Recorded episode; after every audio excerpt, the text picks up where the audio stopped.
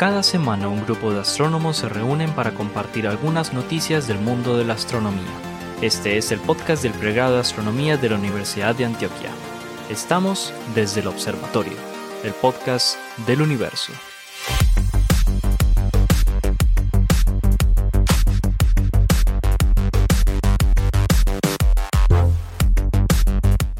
Bienvenidos nuevamente a Desde el Observatorio, el podcast de astronomía del pregrado de la Universidad de Antioquia y con la compañía de la doctora Adriana Araujo de la Universidad, eh, ay, la Universidad Sergio Arboleda de Bogotá, se me pasó por un poquito. Hoy me acompañan, como cada semana, los profesores del pregrado, Jorge Zuluaga, Esteban Silva, Germán Chaparro, Juan Carlos Muñoz y quien les habla, Pablo Cuarta Restrepo. Bienvenidos a este noticiero de la astrofísica. A ver qué se nos ocurre darles hoy, traerles noticias. Aquí siempre estamos hablando de ciencias planetarias, astrofísica estelar, cosmología, de las NEAS que le fascinan a la doctora Araujo, de la materia oscura para la cual algunos somos pro materia oscura, otros anti materia oscura. Bueno, aquí está el debate de cada semana para todos ustedes y como el burro adelante patea, como decimos por aquí, Yo voy a iniciar, no, pero primero saludos, señora, eh, señora, no, doctora. Aquí tenemos también ese, ese, digamos, esa discusión interesante acerca de quién se merece o no el doctorado. Eh, doctor ah, Araujo, ¿cómo me le ha ido? Bien, ¿quién se merece el doctorado, sino quién se merece que le digan así? ¿A quién se merece que le digan doctor? Bueno, la doctora Araujo se lo merece completamente porque bastante que le costó a uno, le cuesta mucho. Y a María, el doctorado. Ah, está incluido dentro del DSM-5, una enfermedad mental. Eh, tan berraca. A mí realmente el, como tal, el doctorado como tal, no, digamos, obviamente claro que le cuesta a todo el mundo, eh, eh todo un, digamos, un desafío, pero el examen de calificación a, mí el examen de calificación me iba matando, literalmente. Saludemos a todos, la, todos los que están en este momento haciendo doctorado y los, los ¿cierto? tenemos solidaridad con todos ustedes. Todos, los estudiantes acompañamos que están procrastinando en este momento en vez de estar estudiando para los exámenes de calificación. Todos aquellos que estar escribiendo, el primer artículo del doctorado. ¿Qué horrible? Pues, hágale. En vez de estar escribiendo, en vez de estar escribiendo una tesis, está escuchando que estamos hablando mierda, riéndose, diciendo vida pa' puerca, no, pero definitivamente Miren, definitivamente, más allá de que a vos te digan o no doctor, porque tristemente en Colombia cualquiera con corbata lo es. Contada con los dedos de la mano las veces que me han dicho doctor en la vida. Exacto, no, a mí me han dejado votado y no me han dejado entrar a, los, auditorios. a, mí, en realidad un par de veces me dejó el celador afuera de un auditorio porque yo no era el doctor que iba a dictar la conferencia. Pero eh, en realidad un reconocimiento especial a quienes se han esforzado intelectual, académicamente para obtener un título de doctor. Eso debería entenderlo, digamos, eh, la mayoría de las personas sin, sin que estemos quejándonos, pues porque no nos digan doctores, pero eh, la idea más bien es que se reconozca el esfuerzo y el trabajo que hacen, por ejemplo, los estudiantes procrastinadores que en este momento no están preparando los, los exámenes y los papers. Bueno, pues arranquemos con esto el día de hoy. Oiga, estas últimas semanas los exoplanetas están, pues están de moda siempre. Yo que soy ñoño ando contando, eh, eh, hago haciendo el conteo de nuevos planetas extrasolares descubiertos, pero hoy les traigo una noticia muy interesante sobre un sistema que ya conocíamos, digamos un sistema exoplanetario que ya había sido descubierto anteriormente, de hecho lo descubrió Kepler, es un sistema de estos que se descubrieron con la segunda parte de la misión Kepler. Recordemos que Kepler estuvo funcionando desde 2009 y por ahí en 2015-16 se le dañó el primer giróscopo y ahí lo acomodaron un poquito, pero a partir de 2016 ya con otro giróscopo dañado era muy difícil, digamos, acomodar el, el, el plano de visión del telescopio y utilizaron la presión de viento solar para acomodar el telescopio y poderlo poner a apuntar a una cierta región de la galaxia, por lo menos durante, durante unos 80 días. A esta segunda parte de la misión Kepler, que se llama Kepler 2, pues le favoreció, digamos, la capacidad del fotómetro y encontró muchos otros planetas. Pues unos de estos planetas fueron encontrados alrededor de una estrella en la constelación de Tauro que se llama B1298 Tauri o B1298 Tau, está a unos 354 años luz de distancia del sistema solar y resulta que ahí se encontraron cuatro planetas gigantes que transitan la estrella. Esto es una cosa maravillosa. Pero lo interesante de este sistema, alrededor de B1298 Tau, es que es una estrella joven, es una estrella que se le calcula una edad de 23 millones de años. En este momento, de hecho, está como apenas terminando de acomodarse, yo digo, es una estrella acabando de salir de la, de la adolescencia, todavía muy hormonal, muy compleja y que está apenas encontrando la madurez de la secuencia principal, pero ya tiene planetas formados, gigantes, orbitando alrededor y, como les dijo, Kepler la descubrió descubrió el sistema planetario hace unos cuantos años, pero en los últimos dos años, desde 2019 hasta ahora, un grupo de astrónomos eh, liderados por Alejandro Suárez del Instituto de Astrofísica de Canarias y con colegas que van desde Italia, Alemania, Bélgica, Inglaterra y hasta mexicanos están metidos en este asunto, han estado utilizando eh, especialmente el HARPS, el HIRES y otros espectrógrafos de alta resolución para, digamos, clasificar y entender al pie de, la letra las características orbitales, la masa y el tamaño de estos cuatro gigantes que se descubrieron alrededor de esta estrella joven. Pues resulta que lo que encontraron nos puso otra vez, Germán, a reescribir el código de formación planetaria, hermano. Ah, Esto es, mi noticia es igual. Ah, no me friegue. O sea, no, es la misma, pero también nos va a poner a reescribir vainas. felices porque ya estamos sintetizando planetas, ya ponemos el código a correr, ponemos el código a correr y se forman nuestros núcleos y se forman los gigantes, pero ahí está. Y incluso estábamos corrigiendo, ojo pues Germán, estábamos corrigiendo el código, ¿te acuerdas? Porque se nos estaba tardando mucho en formar los gigantes y ahora están en el periodo, digamos, de tiempo que, que dicen los modelos, pues resulta que esto nos va a poner a correr más. Normalmente, eh, los modelos de formación de planetas gigantes pues establecen que se forma un núcleo, un núcleo sólido de hielos y de roca que puede tener una decena de masas terrestres y alrededor de estos núcleos que ya tienen digamos suficiente gravedad empieza a acumularse el gas y esta, esta acumulación de gas se da muy rápidamente. En un par de millones de años se acumulan eh, cientos de masas terrestres en, en hidrógeno y helio pero la compactación, o sea, el proceso, digamos, final de, formación del planeta gigante se puede tardar decenas e incluso cientos de millones de años, mientras el colapso lento de este gas se, se, acumula alrededor de este núcleo y yo tengo ya un gigante formado, como Júpiter o Saturno, por ejemplo, en nuestro sistema solar. Pero resulta que lo que encontraron estos astrónomos observando este sistema en B1298 en Tauro es que los dos planetas exteriores, pues además son los exteriores, Germán, ponle atención, eh, los dos planetas exteriores se compactaron y se, digamos, terminaron de estructurar en menos tiempo de lo que dice el modelo. O sea, este, este objeto tiene 20 millones de años y ya estos planetas están listos, pues ya son planetas maduros, maduraron biches, como, como dicen por ahí. Son planetas de tamaños y masas de Júpiter, por ejemplo, el planeta B, que es el primero que descubrieron, pero que está más afuera, tiene .64 masas de Júpiter y un radio de .87 radios de Júpiter. Y el E, que es el último que encontraron, tiene 1.16 masas jovianas y un radio de .73 radios de Júpiter.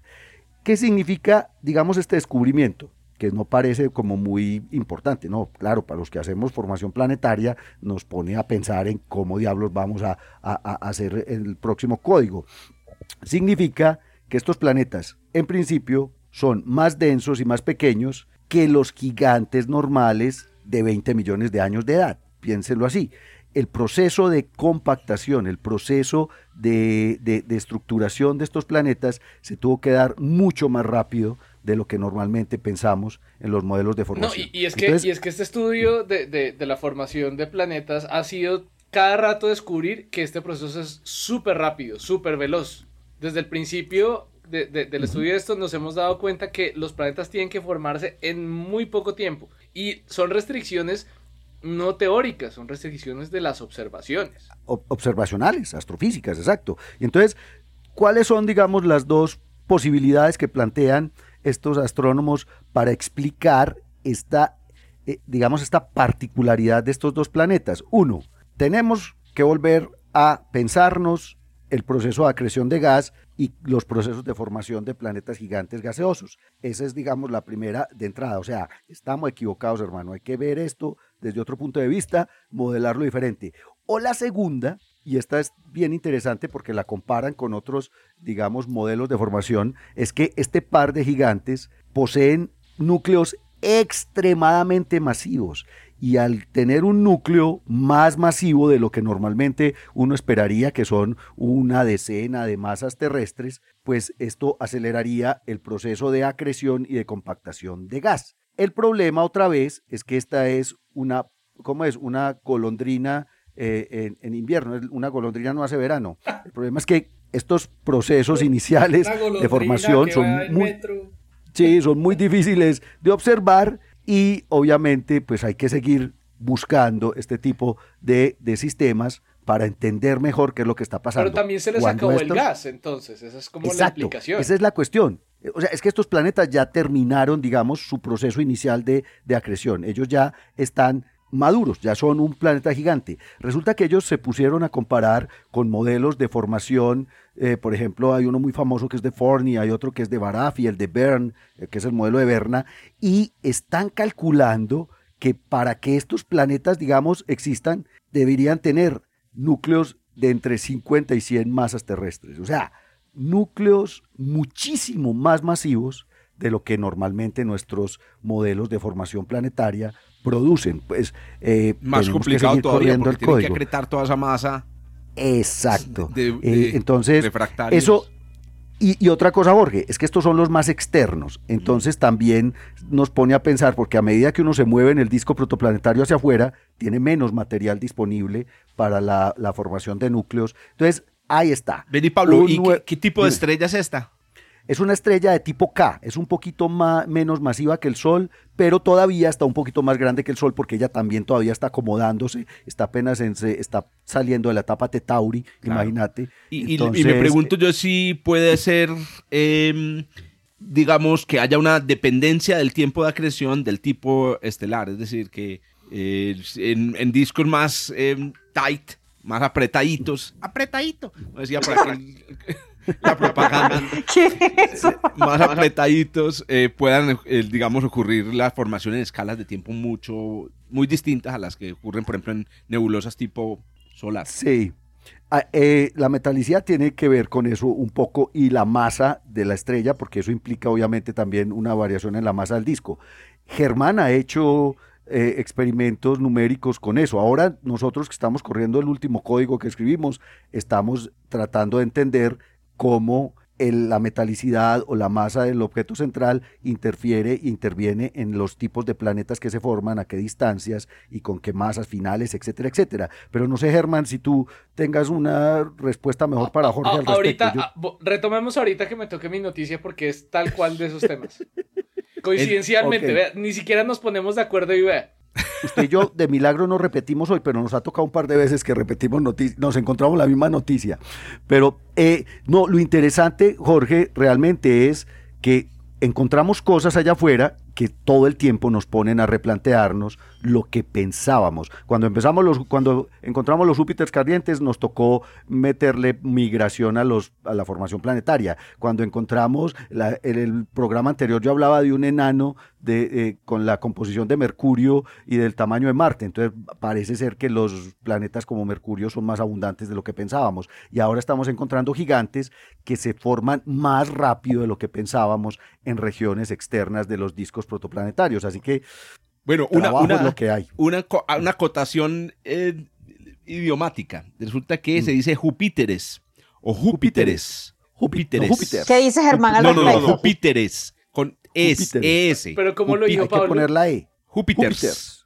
Júpiter es, es, una versión inglés, es la versión anglosajona del plural de Júpiter. Es, un, es un, angli, es un anglicismo. anglicismo. Pero en realidad el nombre eh, eh, reconocido inclusive es Júpiter, eh, Júpiteres. Júpiteres. Júpiteres.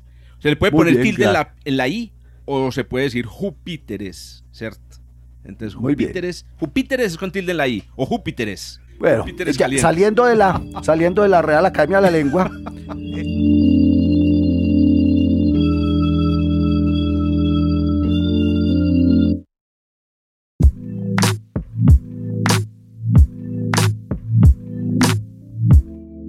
Señora Adriana, doctora Adriana Araujo, bien pueda, cuéntenos qué nos trajo hoy. Bueno, eh, mi noticia del día de hoy es un poco diferente a las que he estado trayendo en los últimos episodios y tiene que ver justamente con expansión. Vamos a hablar, seguramente le encanta este artículo, bueno, a todo, pero en particular a Juan Carlos. Em, me gustan este tipo de noticias porque fusionan esas, esas áreas de la física donde realmente uno no dice como que cómo entra uno, cómo entra eso en la parte de cosmología, ¿no? Y estoy hablando de la física estadística. Entonces, bueno, la noticia está basada en un artículo que también está súper, súper reciente, se publicó el pasado primero de diciembre en la Physical Review Letter, así que no es cualquier artículo, ¿ok? Es un Physical Review Letter. Bueno, la cosa es la siguiente, eh, casi siempre cuando uno calcula parámetros cosmológicos, uno se ha estado asumiendo, ¿verdad? Que la distribución de la materia del universo es uniforme, ¿ok? Y la verdad, eso lo que hace es digamos, mm, simplificar cálculos. Sabemos que la distribución de la materia en el universo no es homogénea, ¿ok? Entonces, por ejemplo, tenemos en un lado, em, tenemos en algunos puntos eh, galaxias, en otros estrellas, en otros tenemos los planetas.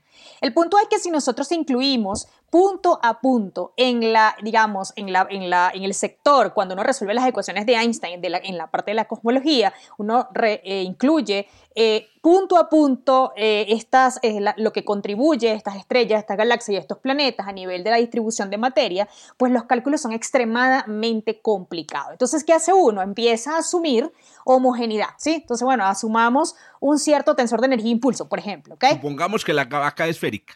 Algo así. Entonces empezamos nosotros los físicos a asumir, bueno, asumamos ese tipo de simetrías, etcétera, ¿no? El punto es que, bueno, eso realmente desde el punto de vista matemático, es decir, a nivel de las ecuaciones de Einstein, eso no es matemáticamente correcto, ¿ok? ¿Por qué? Porque se sabe, o mejor dicho, eh, se estima que estas inhomogeneidades a nivel de la distribución de materia sí pueden llegar a tener una implicación bastante, eh, digamos, bastante relevante en, por ejemplo, en lo que es la velocidad de expansión de nuestro universo. ¿okay? Entonces, em, ¿qué es lo que está ocurriendo? Bueno, un grupo de investigadores de la Universidad de Münster en Alemania, junto con un investigador del Instituto de Estudios Avanzados de la Universidad de Frankfurt, proponen un modelo basado, ojo, y aquí es donde viene la parte de física estadística, que me gustó mucho por eso, por esa fusión de, de, áreas de la física donde uno realmente pues no se imagina que uno puede, que puede llegar a contribuir. Y está basado, esta investigación está basado en una adaptación del modelo de la física estadística llamado el modelo Mori-Swansik, ¿ok? Este modelo Morrison-Sick es muy utilizado, repito, en la física estadística, ha estado siendo utilizado en la biofísica y en la física de partículas. ¿En qué consiste este modelo? Imaginemos como cuando nosotros resolvemos ecuaciones diferenciales, ¿verdad? Que una ecuación diferencial permita, que nos permita una separación de variables. Bueno, el, modelo de Morrison-Sick lo que nos hace es a través de algo que se llama un, operador proyección, ¿verdad? Eh, digamos, un término técnico a nivel de la mecánica cuántica o la física estadística, separar lo que son las variables dinámicas que realmente contribuyen al modelo, en este caso el modelo cosmológico, y las que no contribuyen. Al momento, al momento de nosotros proyectar o separar, existir esa separación de las variables dinámicas relevantes y las no relevantes, ¿ok? Nosotros nos quedamos con unas ecuaciones de movimiento, en este caso unas ecuaciones de movimiento que nos permitan la descripción del modelo cosmológico, ¿ok? O de los parámetros cosmológicos realmente, eh, realmente ajustados a mucho, eh, digamos, ajustados a lo que realmente son las observaciones, Y esto nos permitiría a nosotros, em, bueno, a los investigadores les está permitiendo incluir estas inhomogeneidades realmente eh, y las que realmente contribuyen a, los, a las observaciones. Entonces, em, el punto importante también del artículo es que esto, y aquí es donde viene para los que son, digamos, siguen eh, bueno, a ver, uno sigue ciertas teorías, como estábamos hablando en episodios pasados, por ejemplo, la teoría de relatividad de Einstein, pues muchos no les gustan las modificaciones de la teoría de relatividad, eh, teorías que incorporan materia oscura, que no incorporan materia oscura. Bueno, esto sería realmente una variación del, del modelo actual cosmológico, que es el famoso lambda CDM. ¿ok? Entonces, punto número uno, los investigadores dicen que esto es un desvío, un ligero desvío del modelo lambda CDM de la cosmología, ¿ok? Eso por un punto. Dos, que necesitan más observaciones, ¿ok? Para justamente probar si realmente esta desviación vía el modelo de Morrison-Sick permite justamente ajustarse a las observaciones y pues entonces contribuir realmente a, digamos, a, mejorías eh, de acuerdo a las observaciones desde el punto de vista cosmológico. Entonces está súper chévere, me gustó la noticia y pues realmente pues habría que seguirle. Dije que iba a seguirle la pista a este equipo. Eh, primero, pues como repito, es un, tremendo artículo, está publicado en una tremenda revista, así que pues sí vale la pena seguirle la pista a esta nueva variación del modelo Lambda CDM. ¿okay? Pero a mí me, ¿cómo, se desvía? Me quedo, me quedo, me quedo enredado. Me quedo enredado. O sea, ¿cuál es, cuál es digamos, el principio? Eh, esperamos un principio, Juan, que yo sé que estás que te morís por...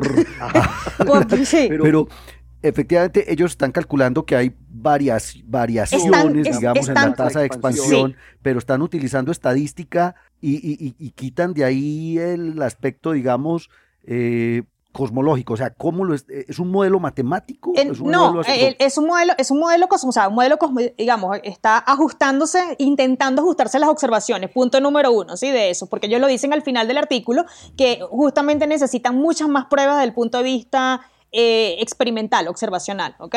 Em, están utilizando este modelo de la física estadística que realmente está teniendo bastante impacto en la cosmología, porque ya lo dicen que así se está utilizando este modelo en la cosmología y en astrofísica, ¿ok?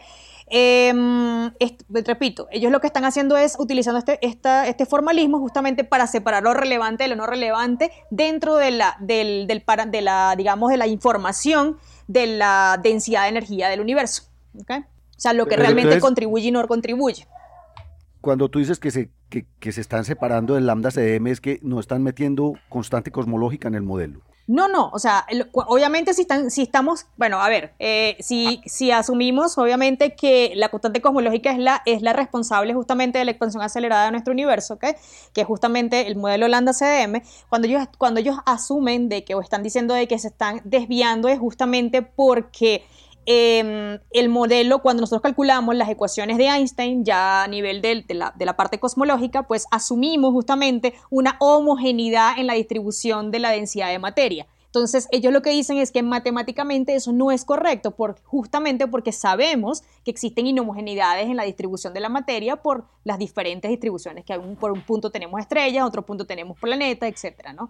Una inhomogeneidad Adri y todos, pues antes de darle la palabra a, Juancho, una homogeneidad puede ayudar a disminuir la necesidad de una gran constante cosmológica. O sea, puede... Es, eso, es eso. Justo aquí estaba viendo, justo aquí estaba viendo el artículo y la, y la gráfica, y pues básicamente la única figura del, artículo muestra precisamente eso, que con la introducción de lo que están haciendo es proponer una forma elegante de coger la métrica de, de Robertson Walker y poderle meter perturbaciones eh, sacar de por medio la suposición de una densidad constante y permitir entonces que haya anisotropía local, que es que el asunto es este. Nosotros asumimos que el universo es homogéneo y isotrópico, pero en las grandes escalas. Ah, en forma, en global, global. Haciendo, lo que esta gente está haciendo es ah, eh, eh, tomar en cuenta que en las escalas pequeñitas esas anisotropías pueden jugar un papel importante en la dinámica del universo, en la tasa de expansión y lo que muestra la figurita es precisamente eso, que en principio entonces cuando uno toma en cuenta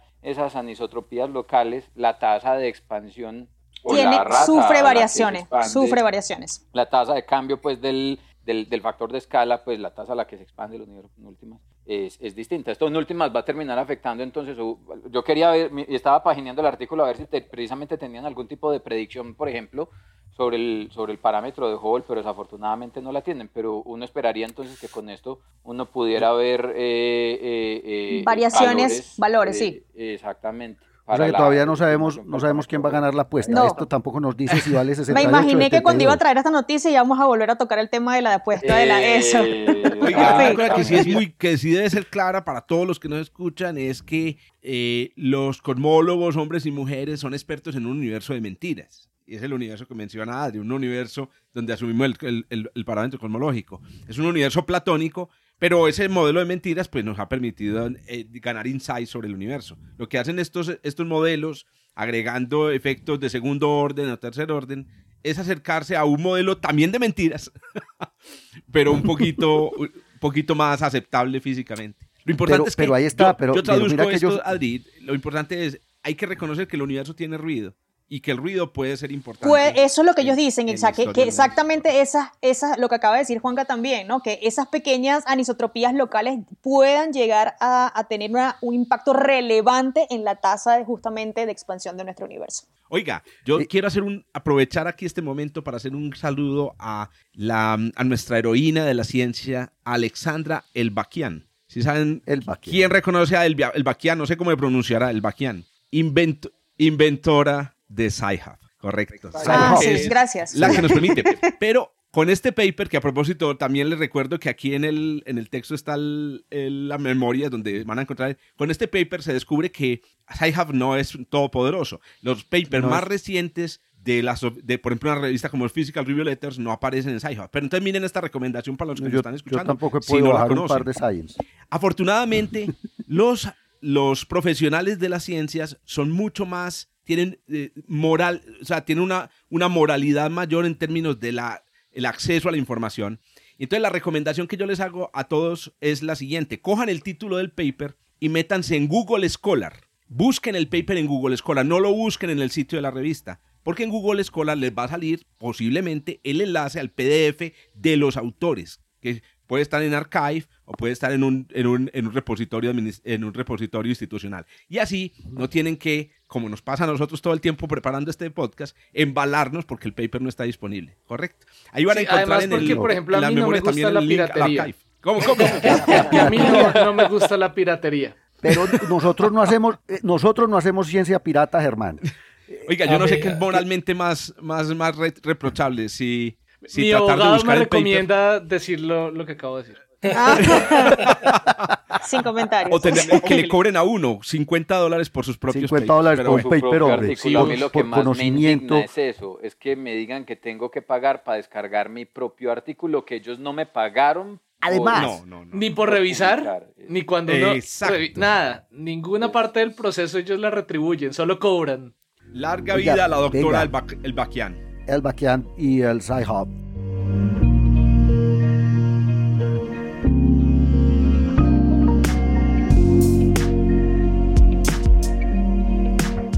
Señor Esteban, que está tan calladito.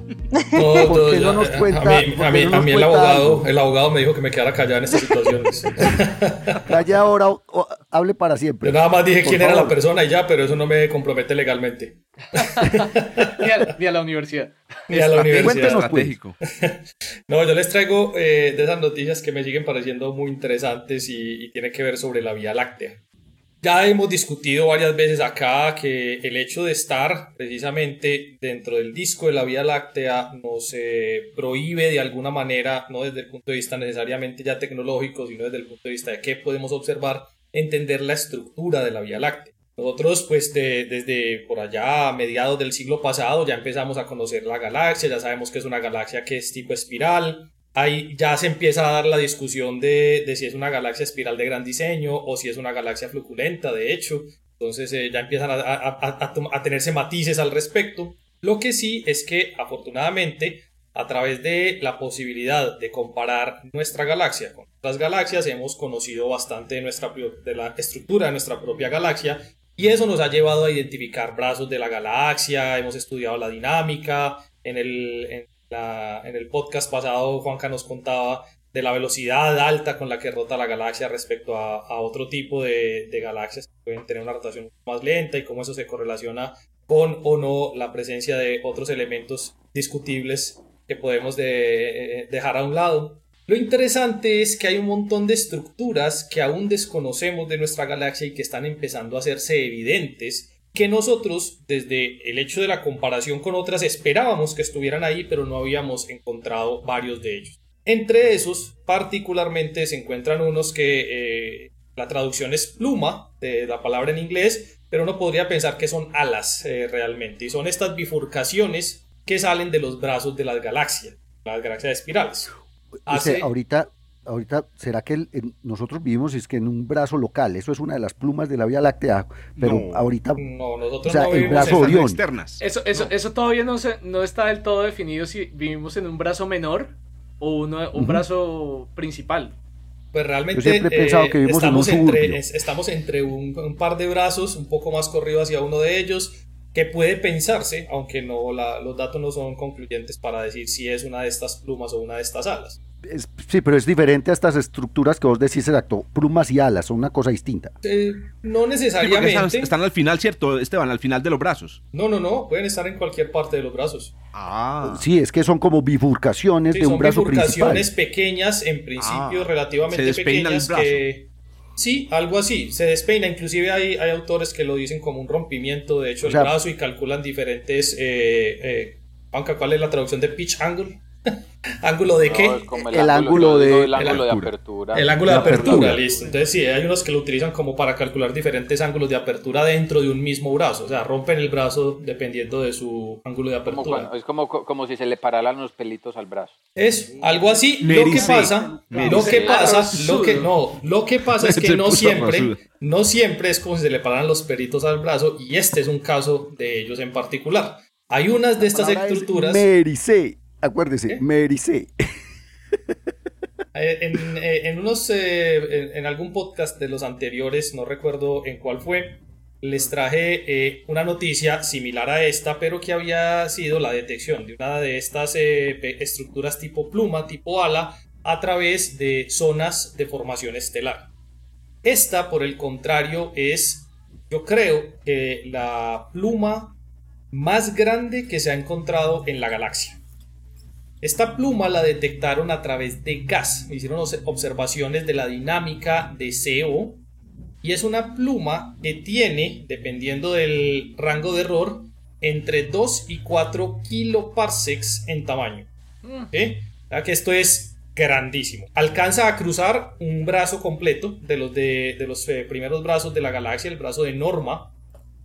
Y es bastante interesante porque eh, no solamente alcanza a tener una extensión de aproximadamente 4 kiloparsecs, dependiendo de cómo se haga el, estudio, sino que además es increíblemente delgada, tiene una relación de aspecto de 60 a 1.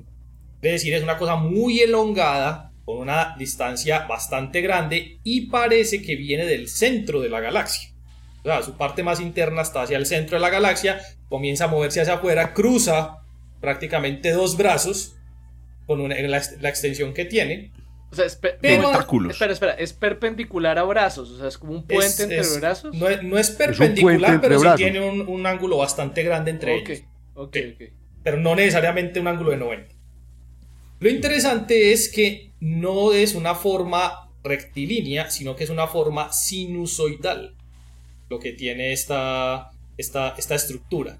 Y por eso los autores la llamaron la Gangotri Wave o la onda Gangotri. Lo hacen en honor al río Ganges en la India y proviene de, ah. imitando a nuestro colega Juan Diego Soler. Juan Diego. imitando a, Juan Diego Soler. Y estos estudios los hicieron con un telescopio en Chile, el telescopio Apex. Pero lo bueno de todo esto es que deja la pregunta completamente abierta de ¿qué puede producir una estructura tan coherente con una forma que además es sinusoidal aparentemente y que no está ligada directamente al brazo o a los brazos que cruza por donde cruza esta, esta estructura. una civilización Kardashev 3. Exactamente. y una autopista. Pero, ¿viste? ¿Para qué, qué, van a dejar regado un montón de monóxido de carbono? Una autopista. No, no, no. Ellos el monóxido de carbono marca donde hay estrellas también. Ellos van saltando de una estrella a otra. Ahí hacen piques de, la Eso. Oh, es combustible, son naves que utilizan como combustible el monóxido de carbono. Ey, déjenme que es que tengo ya hambre hasta ahora. bueno, lo, que, lo que más me pareció eh, interesante la noticia era precisamente eso. No tenemos una, una, teoría que nos diga cómo formar este tipo de estructuras de manera que sea eh, por fuera de los brazos. Entonces me acordaba mucho también del podcast pasado donde estábamos pensando en cuál podría ser la manera en la que podríamos transportar material eh, hacia las partes más externas de la galaxia. puede ser ah, que exista algún tipo de, digámoslo así, de viaducto de material que está transportando el material hacia esas partes como por el... O, podríamos decir que viene, viene en alas. Pero eh, las observaciones sugieren que, que, ese material está fluyendo hacia afuera, porque en ese sentido, mirando la figura en el paper, apunta en la dirección del centro de la galaxia. En efecto, la está extendido mm. radialmente, mm. apuntando hacia el centro de la galaxia, cruzando brazos, de hecho, eh, lo que en efecto es muy raro, pero, pero si se estuviera moviendo, y si yo fuera gas, me movería hacia el centro, no hacia afuera.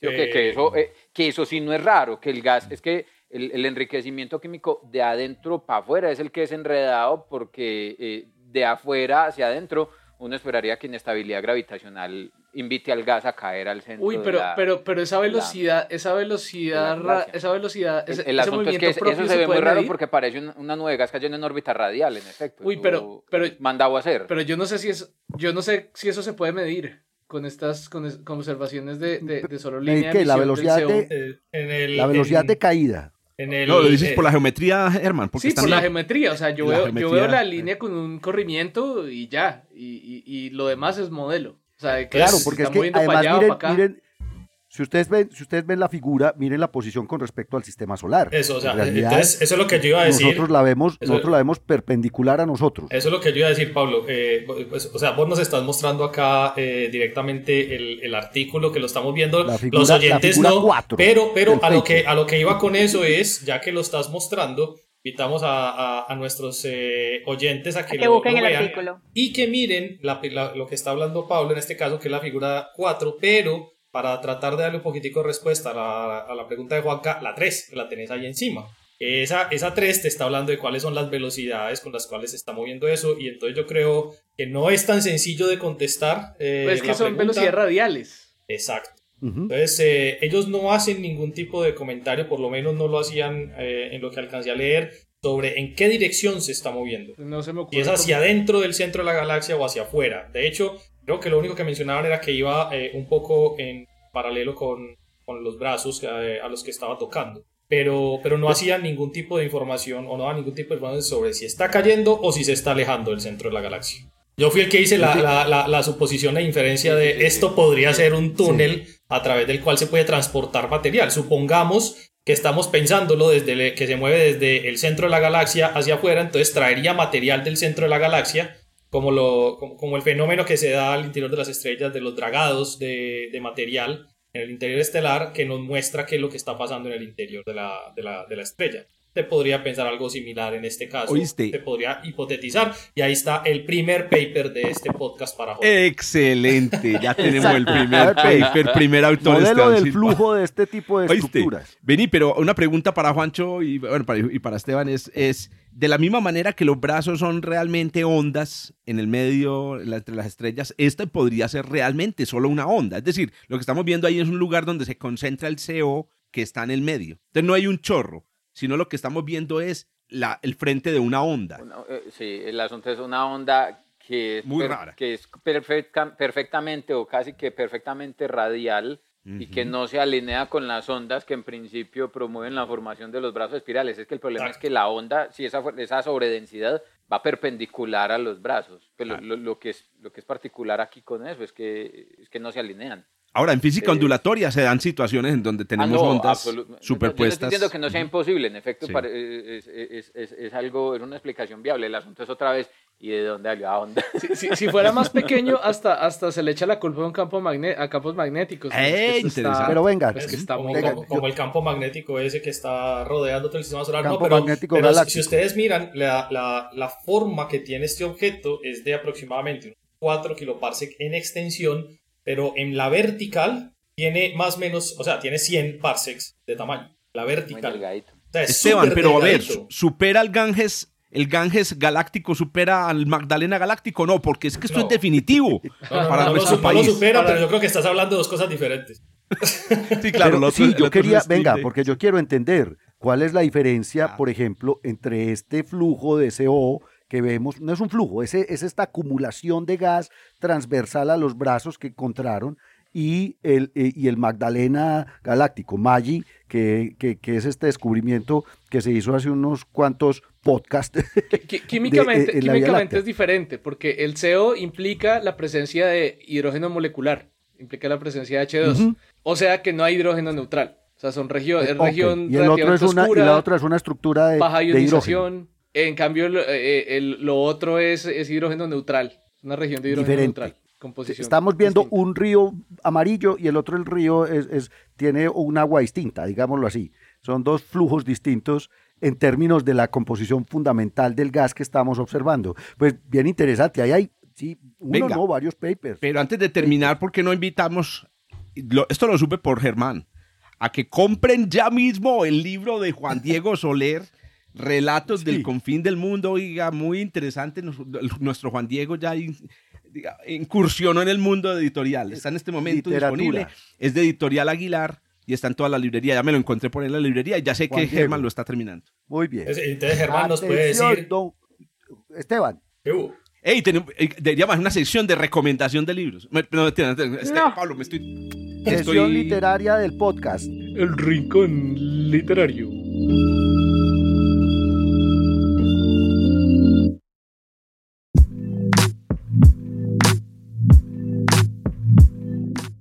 Jorge, más bien cuéntenos qué noticia nos trajo hoy.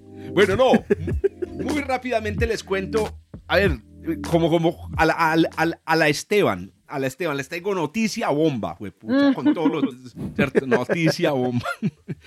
les cuento lo siguiente, primero, todos sabemos que a la Tierra han caído pedazos, por lo menos, de dos planetas, la Luna y Marte. Me estoy estrenando en mi ah. nueva definición. No, y esta, y esta. Sí, Ah, sí, tenés toda la razón. Ah, claro, en la, nueva definición. en la nueva definición. Me que no nos han caído entonces eh, meteoritos de cuerpos planetarios grandes como la Luna y como, y como Marte.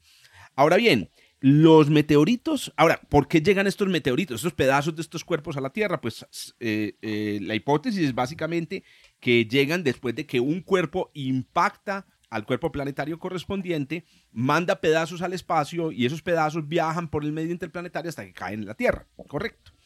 Pues resulta que esto está muy bonito, pero hasta la fecha y hasta este paper en particular que fue publicado en, Nature Communications, que a propósito es otra de las revistas del grupo eh, Nature, no es Nature, este no es un Nature, este es un Nature Communications, tiene un factor de impacto la mitad del Nature, pero tiene una característica muy interesante y es que Nature Communication es open access. O sea que aquí no tenemos problemas para acceder al contenido. Aquí lo, puedes bajar sin tener que pagar nada. Exacto. Bueno, ¿y, qué se reporta en este, en, este, en este paper? Que a propósito es un paper del, mes pasado. Eh, lo que se reporta es la identificación, póngame atención, la identificación por primera vez en la historia del lugar del que nos tiraron una piedra desde Marte. sabemos, que la, la, región, ¿no? La región de donde viene. No, no, no, no, no, Adriana. El lugar, exactamente. Póngame atención. Resulta que eh, em, bueno, estudiando las, las, edades de los... Ah, no, y a propósito, esta historia es muy bacana porque involucra el Machine Learning. Otra vez, la inteligencia artificial ayudándonos a hacer este trabajo. Como les digo, cosas. yo quiero hacer aquí un saludo muy especial a la inteligencia artificial que nos está escuchando en el futuro, en el 2182. en el futuro. Analizando la forma de hablar, el español del siglo, del siglo antepasado.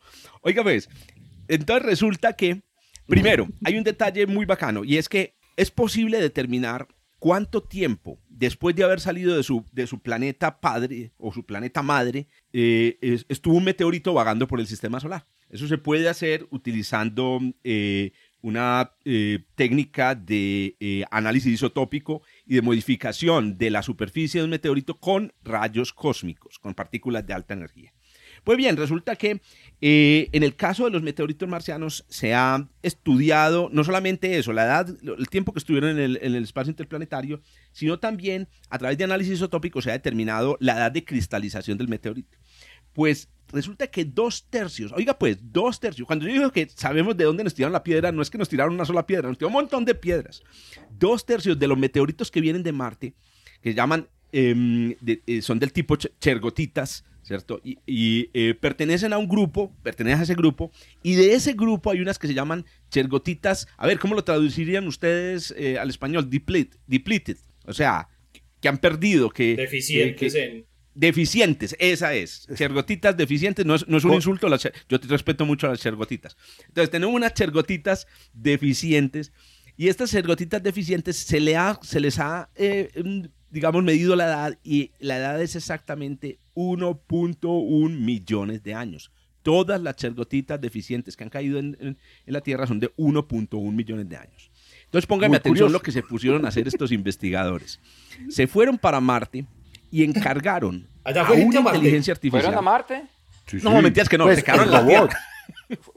Pero utilizaron imágenes de la superficie de Marte y le encargaron a una inteligencia artificial que buscara cráteres pequeños. Ahora, ¿pero por qué cráteres pequeños? A propósito, para que un cuerpo, un pedazo de Marte llegue hasta la Tierra, es necesario que el impacto sea grande. En el caso de, eh, se, se, calcula que debe ser un impacto suficiente para producir un cráter de 3 kilómetros, oiga pues, 3 kilómetros, y tiene que ser más o menos rasante para que la velocidad pues, que se le inyecta a las partículas sea la suficiente para que viajen al espacio interplanetario, se escapen de Marte. Para darle velocidad de escape a, los restos del impacto. Claro, claro. Pero ¿qué pasa? Resulta que hay muchos cráteres de 3 kilómetros, de más de 3 kilómetros en Marte. Claro, pero ¿qué pasa? Si el cráter ¿cierto? Se produjo, el, el, impacto se produjo hace 1.1 millones de años, el cráter debería estar rodeado de cráteres más chiquiticos producidos porque cuando ocurre el impacto, muchos de los pedazos pues salen volando al, al cielo, pero vuelven a caer. Vuelven a caer. ¿Cuál es el problema? Que Marte tiene atmósfera y tiene una atmósfera con unos ventarrones en el hijo pucha, hay mucho polvo que tapa los cráteres chiquiticos. Entonces la, hipótesis de esta gente dice, si a este cráter tiene apenas 1.1 millones de años, no se habrían borrado los cráteres pequeñitos.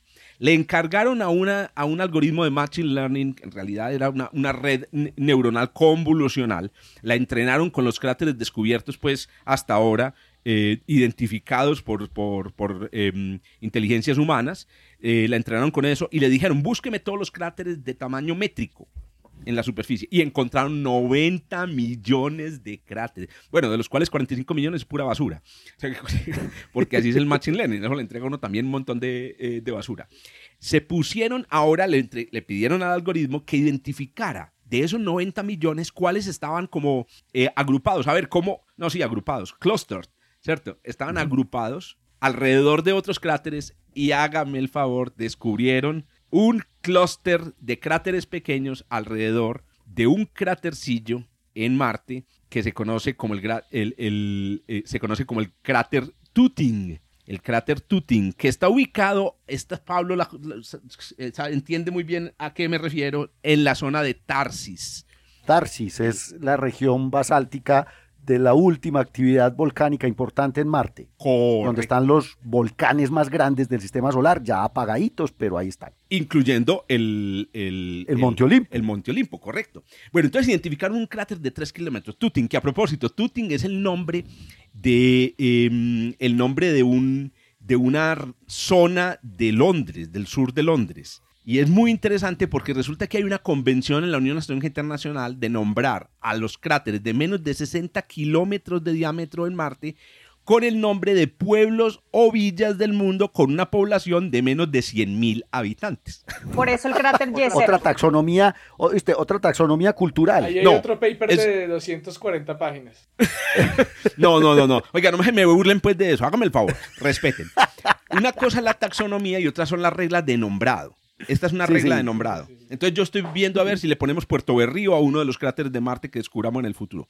Pero bueno, maravilloso, sí. El cráter Tuting tiene las siguientes características. Tiene 3 kilómetros de diámetro. La, la, estructura del cráter muestra que es un impacto rasante.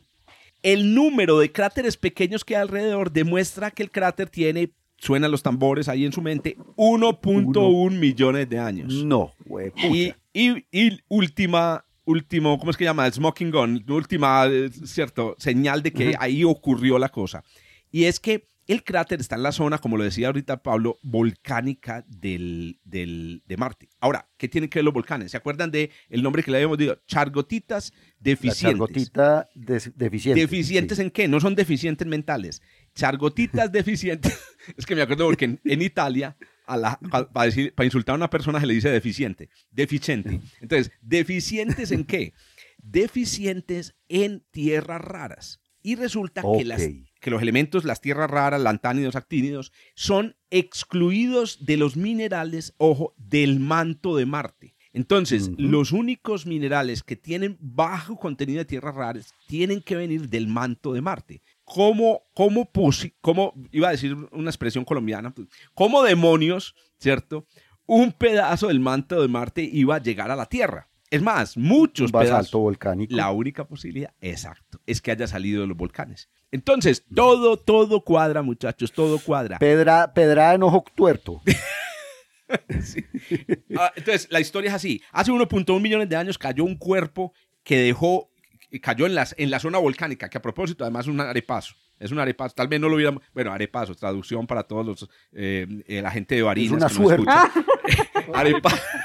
arepazo en Colombia significa mucha una, una, ¿Cómo se dice? Una cosa afortunada. Un golpe de suerte. Un golpe de suerte. El, el impacto ocurrió casualmente en la zona de Tarsis, que es donde ocurre, eh, donde está la zona volcánica, levanta piedras, hace volar piedras al zarzo, otra expresión muy colombiana, quiere decir que las piedras volaron al espacio interplanetario a mayor velocidad que la velocidad de escape de Marte, vuelan piedras al zarzo las piedras dan vueltas por el sistema solar. me se calcula. piedras esa expresión, pero bueno. Gracias, compañero. realmente rocas. Y, yo no sabía que cuando uno decía vuela al zarzo, entonces uno tenía que pensar en la velocidad de escape del sitio. Eh, algo, algo, parecido. Cuando uno le tiraba, tira la, chancla al zarzo, era que las tirara a más velocidad que la de escape de la Tierra. Sí, a mí me pegaban. Oiga, la piedra vuela, las estas piedras vuelan durante dos millones de años y terminan en la Tierra, principalmente en la Antártida. Es porque la mayoría de los meteoritos marcianos han sido recuperados han encontrado en la Antártida. Cuando vos decías un tercio, Jorge, dos tercios son Dos tercios de los, de los, de los meteoritos marcianos. Es que no estamos hablando un montón. ¿Son cuántos? 50 meteoritos marcianos. Ah, no, hay 300 meteoritos marcianos. ¿cierto? 300, ahí está, imagínese. O sea, 200 de 300 son este tipo de, de, de, rocas. Son chargotitas, pero las chargotitas, deficientes pueden ser más o menos, digamos, un 20% de esos. De todas maneras, estamos mm. hablando de que de un impacto que ocurrió hace 1.1 millones de años, que a mí me hace volar esto la Encontramos las nos rocas. cayeron. Oiga. ¿Cuántos pedazos habrán salido? No, pues, pero nos cayeron algunos a nosotros aquí para poder dar este, este, este, este esta noticia hoy en el podcast. Usted esta es pregunta para todos, pues es pregunta de quiz de Pablo Cuartas. ¿Cómo se llaman los otros volcanes de Tarsis, además de Olympus Mons? Ay, ah, ah, ahí se las dejo. Duro, duro. Duro. No, es fácil. Ojo, Arcia, Ascraeus y Pavonis. Ah, no, son los tres. Sencillo. Sí, ah, pues, datos ñoños de Pablo Cuartas. No me he podido grabar los de los volcanes aquí en Colombia. Arcia, Ascraeus y Pavonis. Que yo, no es que, no es que me he podido, es que ni siquiera lo he intentado. Olvídate, pues.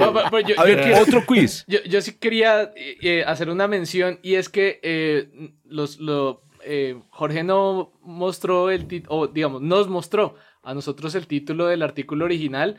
y el, el título no tiene, o sea, es muy difícil para mí entender la conclusión del artículo con el título del artículo. Es eh, la fuente del manto de Tarsis de Shergotitas deficientes reveladas por 90 cráteres de impacto. 90, millones, de cráteres, de, impacto, Y llegar de ahí a los meteoritos marcianos en la Tierra, ya sabemos de dónde vienen. Hombre, eso es, eso, se llama inteligencia, eso se llama inteligencia artificial, Germán, ya que usted metió la cucharada no, no, espere, Pablo, que lo va a hacer uno. Usted nos puso quiz, entonces le va a poner quiz a usted también. Le vamos a hacer quiz a usted. Hágame el favor y me menciona el libro de la literatura universal, ¿cierto? Donde se menciona Tarsis. A ver, vamos a ver. Pues. En, Crónicas Marcianas. No, no, señor. No, de la literatura universal. De la literatura universal. Bueno, también la literatura no, no, pero. A ver, eh, Germán, usted, hermano, que es un tipo muy leído. No, no, no. Es algo. En la Biblia en la Biblia, Esteban se acaba de ganar funciona Tarsis. un yoyo, sí señor. Tarsis es una región. Yo me gané un yoyo cuando era chiquito, de los yoyos Coca-Cola. Sí. Oiga, Tarsis lo mencionan en la Biblia como una región de España, una región en la península ibérica. No, pero es que Esteban es muy creyente. No, Tarso, hay una teoría que dice que Pablo de Tarso, que fue el inventor del cristianismo, no fue Jesús, sino Pablo de Tarso, fue el inventor de todo. publicista, eh, fue el mejor publicista. El publicista y el que se inventó el resto. pero bueno, no voy a entrar en esas... pero dicen que Pablo de Tarso era Pablo de Tarsis, pero en realidad Tarso es en, la, en, en, en, el, eh, en, Asia Menor, creo. En Jordania, sí, por allá. Ah, bueno, exacto, es en el, en el cercano oriente. Muy bien, ya no, ya no, no molesto más.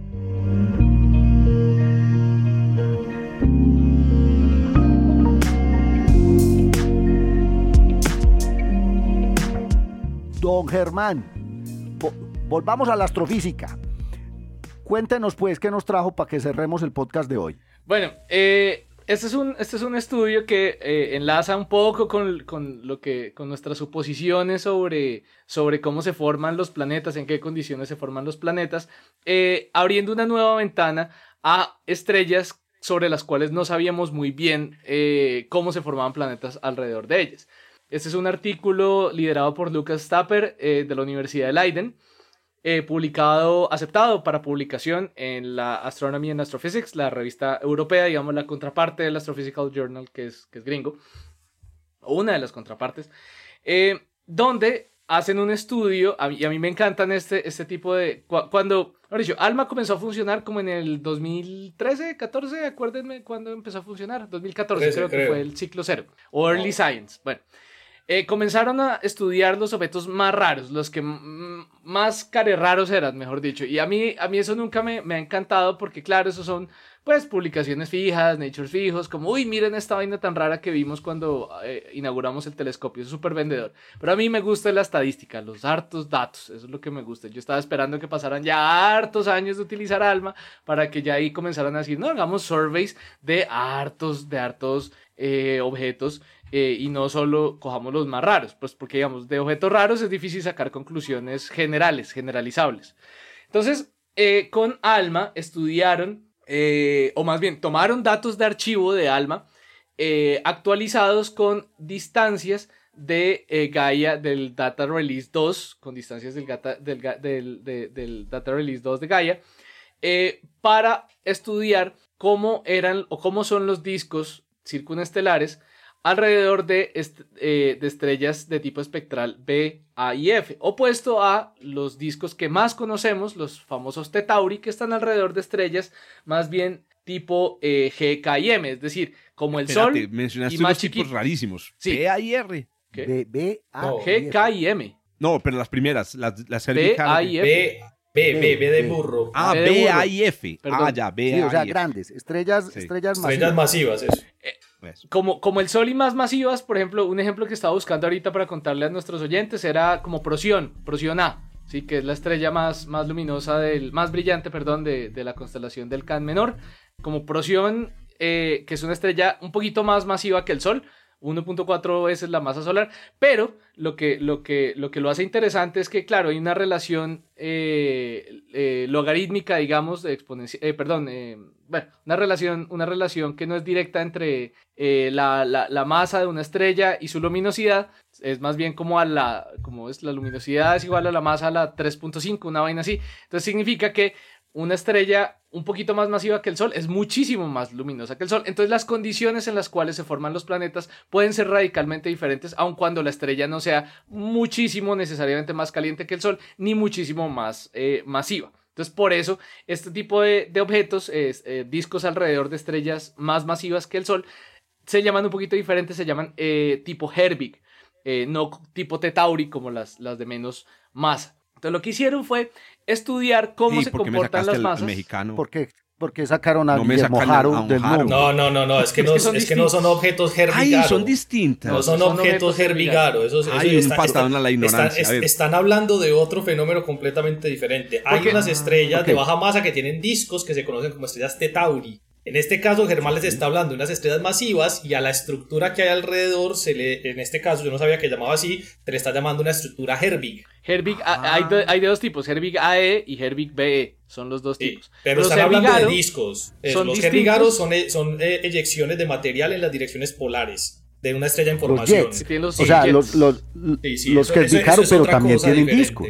Pueden tener discos, sí, pero son diferentes. Eh, los objetos herbigarios son un poquito diferentes a estos objetos que estamos mencionando aquí. Incluso son más masivos. No, no, no sé, yo, no sé el rango de masa de los objetos Vigaro, pero puedo hacer otra recomendación del libro. Son pocos masivos. ¿Ah? Sí, dale. El universo o nada.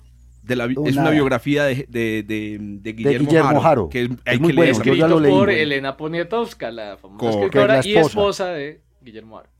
Por la esposa de Guillermo Jaro. Muy buen libro. Muy bueno, sí, sí, sí. ¿Cómo se llama? ¿Cómo se llama? Literario. El universo o nada. El universo o nada es la historia de de la vida de Herbie, de Herbie Jaro, de la vida de Guillermo Jaro y cómo él desarrolló, digamos, la, la, astronomía mexicana durante todo el siglo XX. Bueno, Germán, cuéntenos pues de los discos de Herbie. Entonces, ellos estudian estos discos, más, estos discos masivos alrededor de estrellas masivas, pero lo que no sabíamos era qué tan masivos eran. Alrededor de 36 estrellas eh, de este tipo miden las masas eh, del polvo, porque recordemos que el gas no lo podemos medir directamente en, en discos protoplanetarios, podemos medir es el polvo, miden las masas de polvo y lo comparan con masas de polvo de estrellas tipo Tetauri.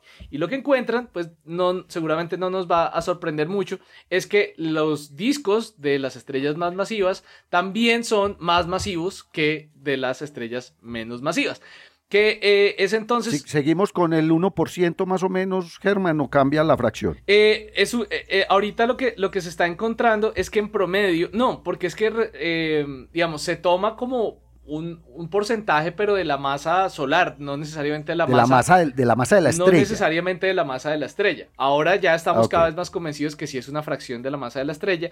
Lo que se está encontrando es que eh, los discos alrededor de estas estrellas eh, más masivas son entre 3 y 7 veces más grandes que los alrededor de la estrella, más masivos que, la que alrededor de las estrellas tipo Tetauri. Y no solo eso, sino que los discos también son más extendidos. Son más extendidos. Son más grandes y más masivos. Más masivos y más grandes. Entonces, efectivamente se está poniendo más datos a que efectivamente la masa inicial del disco sí tiene una escala con la, con la masa estelar que nos toca siempre tener en cuenta. No podemos entonces separar masa del disco de masa de la estrella, no, tenemos que considerarlo eh, muy directamente, aunque hay ciertas variaciones. Eh, de hecho, uno de los primeros artículos quería mencionar eh, que mencionan esas relaciones de Paola Pinilla, eh, la, la, famosa pues colombiana que investiga estos, estos temas también.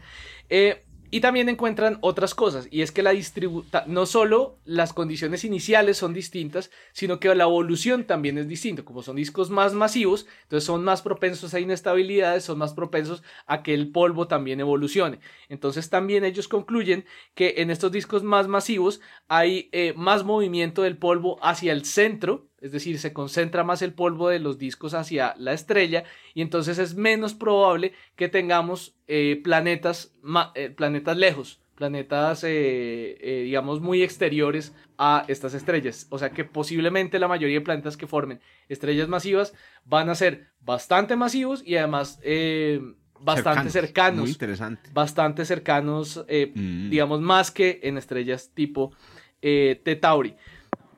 Entonces, efectivamente, eh, parece, hay, hay actualizaciones a, cómo son las condiciones iniciales alrededor de este tipo de objetos y pues eso, nos, eso hace que, que nuestros, las condiciones iniciales de nuestros códigos tengan que tener eso en cuenta. No podemos coger la masa del disco por un lado y la, la masa de la estrella por otro. Nos toca tener muy en cuenta estas correlaciones eh, y pues ir muy de la mano siempre con los datos. Efectivamente, eso te iba a preguntar, Germán, porque bueno, digamos que nosotros estamos modelando formación de planetas en discos y nosotros tenemos un modelo y es que usted pone la masa de la estrella y el disco tiene el 1% de la masa de la estrella, digamos, en, e, de, ese orden.